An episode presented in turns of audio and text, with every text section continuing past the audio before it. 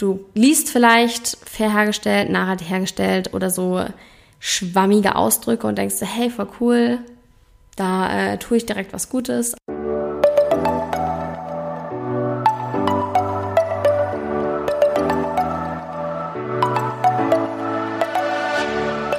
Moin und herzlich willkommen zu einer neuen Folge des Eat Pussy Not Animals Podcast, der Podcast, der dir den Einstieg in die vegane Ernährung erleichtern soll.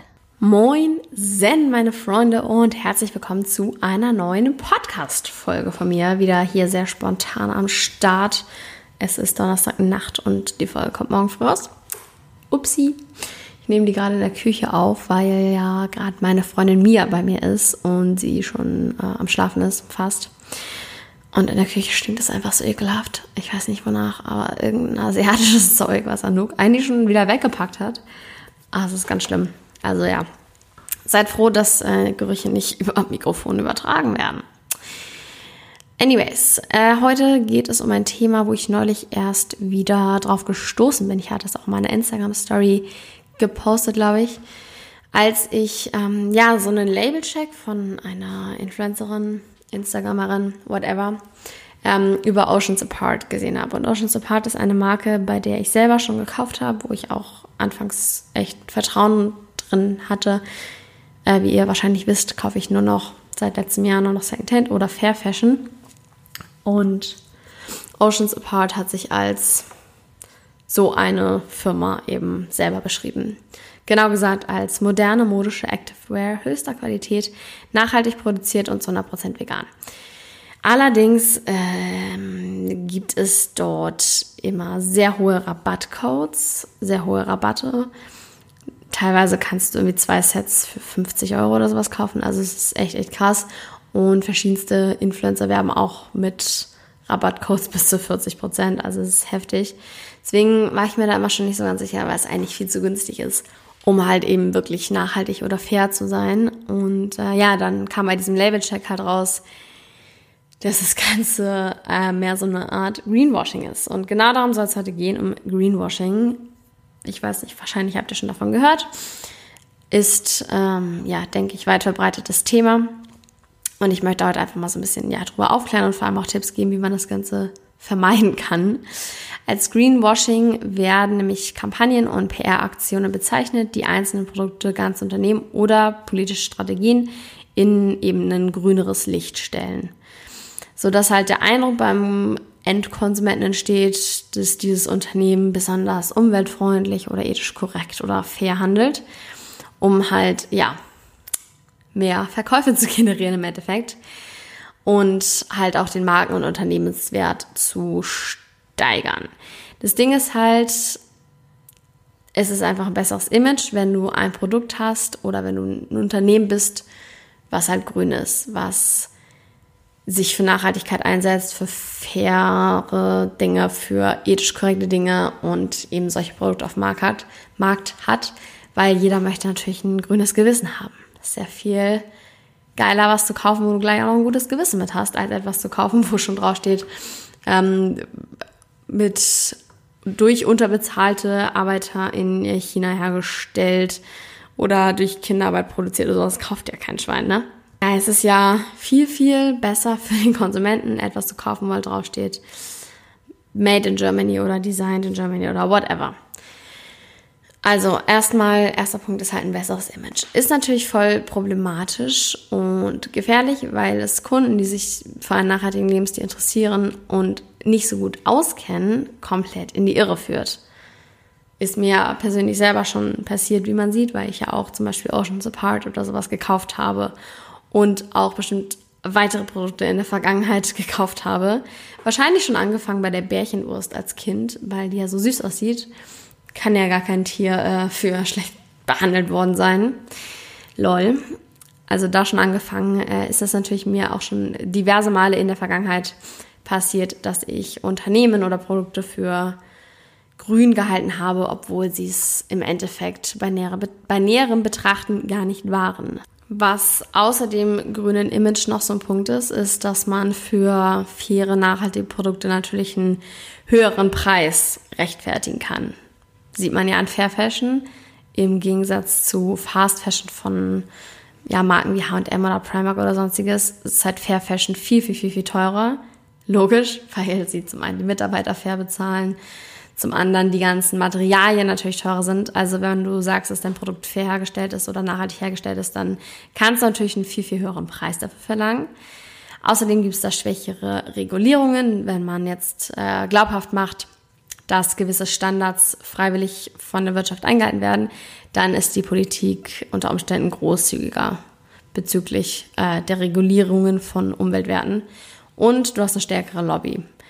Weil ähm, unter dem Anschein von nachhaltigem Wirtschaften bekommen die Unternehmen halt einen größeren politischen Rückhalt. Das Paradox ist halt, wenn dieselben Unternehmen im Hintergrund inoffiziell aktiv gegen Klimaschutzverordnungen vorgehen. Aber trotzdem ist halt äh, die Lobby stärker. Und das Gruselige dabei ist, dass es halt, wie ich schon erwähnt habe, nicht auf den ersten Blick zu erkennen ist. Also du liest vielleicht fair hergestellt, nachhaltig hergestellt oder so schwammige Ausdrücke und denkst, hey, voll cool, da äh, tue ich direkt was Gutes, aber in Wirklichkeit ist es halt nur so ein nicht geschützter Ausdruck zum Beispiel oder äh, nicht geschützte Wörter, Formulierungen, wie auch immer, womit die halt dann Werbung machen. Alleine fängt es ja dabei an, dass du auf der Milchpackung eine Kuh auf einer grünen Wiese siehst. So, wir wissen halt, dass es nicht Fakt ist, dass die Kuh nicht auf der grünen Wiese gestanden hat. Erst recht nicht, wenn es ähm, aus der Massentierhaltung stammt, das Produkt. Aber wer würde schon eine Milch kaufen, auf der Kühe mit entzündeten, blutenden Eutern drauf abgebildet sind, die eng an eng gequetscht, gequetscht stehen und auf der anderen Seite der Milchverpackung vielleicht dann das Käpchen, das nach, nach seiner Mutter schreit. So würde ja niemand kaufen. Oder der Begriff artgerechte Tierhaltung ist auch sowas, was einfach äh, nicht geschützt ist und was man einfach so drauf schreiben kann. Und dann kann halt vorgespiegelt werden, äh, vorgespielt werden, dass alles total cool und nice hergestellt wurde und ja, die Customers im Endeffekt komplett falsche Assoziationen bekommen. Auch ähm, sowas wie CO2-neutral, das wird ja vor allem bei Flügen oder sowas oft verwendet. Fakt ist aber, nichts kann CO2-neutral hergestellt werden. Das ist eigentlich ein Ding der Unmöglichkeit. Und was sie damit meinen, ist vielleicht, dass es kompensiert wird durch gewisse Beträge oder sonstiges. Das heißt ja nicht, dass es besser für die Umwelt ist. Oder solche Werbebegriffe wie natürlich, naturnah, sowas, gerade vielleicht bei Naturkosmetik ist zum Beispiel auch kein geschützter Begriff. Denkst du auch, oh cool, Naturkosmetik, da ist bestimmt keine, keine scheiß Inhaltsstoffe drin, wahrscheinlich auch noch vegan oder so, kaufe ich. Ähm, muss ich auch zugeben, mache ich selbst oft. Wobei ich eigentlich meine Firmen habe, bei denen ich mir sicher bin, dass die auch tatsächlich das halten, was sie versprechen. Aber sowas wie Naturkosmetik ist ja für mich persönlich auch so ein Ding, da würde ich direkt zugreifen, weil es halt nice klingt und das ist, was ich will, Naturkosmetik. Aber Fakt ist, das ist halt alles nicht geschützt. Deswegen ist es halt mega, mega wichtig, sich kritisch mit diesen Werbeaussagen auseinanderzusetzen und vor allem auf die geschützten Siegel zu achten. Da gibt es nämlich eine Reihe von Siegeln, wo man sich sicher sein kann, dass es dann auch tatsächlich die Qualität ist, die es vorschreibt.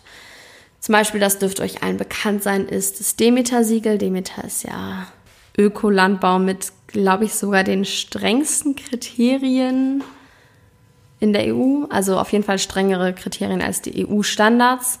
Also ein sehr, sehr anspruchsvolles Label. Ich merke das auch immer. Zum Beispiel das Obst und Gemüse von Demeter ist auch definitiv äh, teurer. Äh, das kennt ihr wahrscheinlich alle. Dann gibt es zum Beispiel noch das Natrue-Siegel. Ich hoffe, ich spreche es gerade richtig aus. BDHI-Siegel und wahrscheinlich, ne, wird, denke ich, so ausgesprochen, steht, ähm, dahinter steht der Bundesverband für Industrie- und Handelsunternehmen. Das ist auch ein Naturkosmetik-Siegel und das steht auch oder ist auch ein Garant für einen nachhaltigen Herstellungsprozess und ähm, ja auch für nachhaltige Inhaltsstoffe. Dann Ecocer, keine Ahnung, ob ich das richtig ausspreche, ist ein französisches Siegel, ähm, bewertet weltweit Bioprodukte und es legt äh, Mehrwert auf Nachhaltigkeit und gutes Umweltmanagement. Ist aber bei den Inhaltsstoffen etwas lockerer. Dann im Reformhaus dieses Bioblatt, was ihr wahrscheinlich kennt. Äh, das kennzeichnet halt die Reformhausprodukte mit dem Neuformzeichen, die aus kontrolliert ökologischer Landwirtschaft stammen und den Anforderungen der EG-Öko-Verordnung entsprechen. Was ihr wahrscheinlich auch kennt, ist das Fairtrade-Siegel. Das ist ein Sozialsiegel. Da erhalten die kleinen Bauern garantiert kostendeckenden Preis für ihre Waren, auch äh, wenn die Weltmarktpreise halt schwanken. Hast du vor allem auch bei Kaffee oder Kakao oder sowas, ganz wichtig. Und Ben Jerry's hat es zum Beispiel auch, da habe ich neulich erst eine Diskussion drüber geführt. Mm, das ist natürlich auch sehr, sehr cool. Dann das grüner Stromlabel ist das älteste und strengste Ökostromsiegel in Deutschland. Wer die Auszeichnung erhalten will, muss den Ökostrom komplett aus erneuerbaren Energien produzieren. Also da kann man sich auf jeden Fall auch sehr sicher sein. Was man auch kennt, ist wahrscheinlich der blaue Engel. Das habe ich immer so auf den Heften früher gesehen, die ich in der Schule hatte. Das ist auch eines der ältesten und bekanntesten Labels für Büromaterial, Haushaltszubehör, Elektrogeräte und weiteres. Dann gibt es noch Made in Green bei Ökotex oder die Fairware Foundation. Ich werde euch mal einen Link zu Utopia unten in die Infobox packen. Da werden ganz, ganz, ganz viele Siegel aufgezeichnet, wo man sich halt sicher sein kann, dass man dann auch wirklich das bekommt, was draufsteht. Wichtig wäre hier auf jeden Fall noch zu erwähnen, dass sich nicht alle Unternehmen so ein Siegel leisten können, gerade wenn es vielleicht Startups sind. Da auf jeden Fall im Zweifel einfach nachfragen, weil wenn ein Unternehmen wirklich nichts zu verdecken hat und komplette Transparenz aufzeigen will, dann wird es das bei Nachfragen definitiv auch tun und dann nichts verstecken, weil dann kann man ja stolz drauf sein, wenn wirklich das alles stimmt, was ähm, ja man so werbezweckmäßig herausposaunt.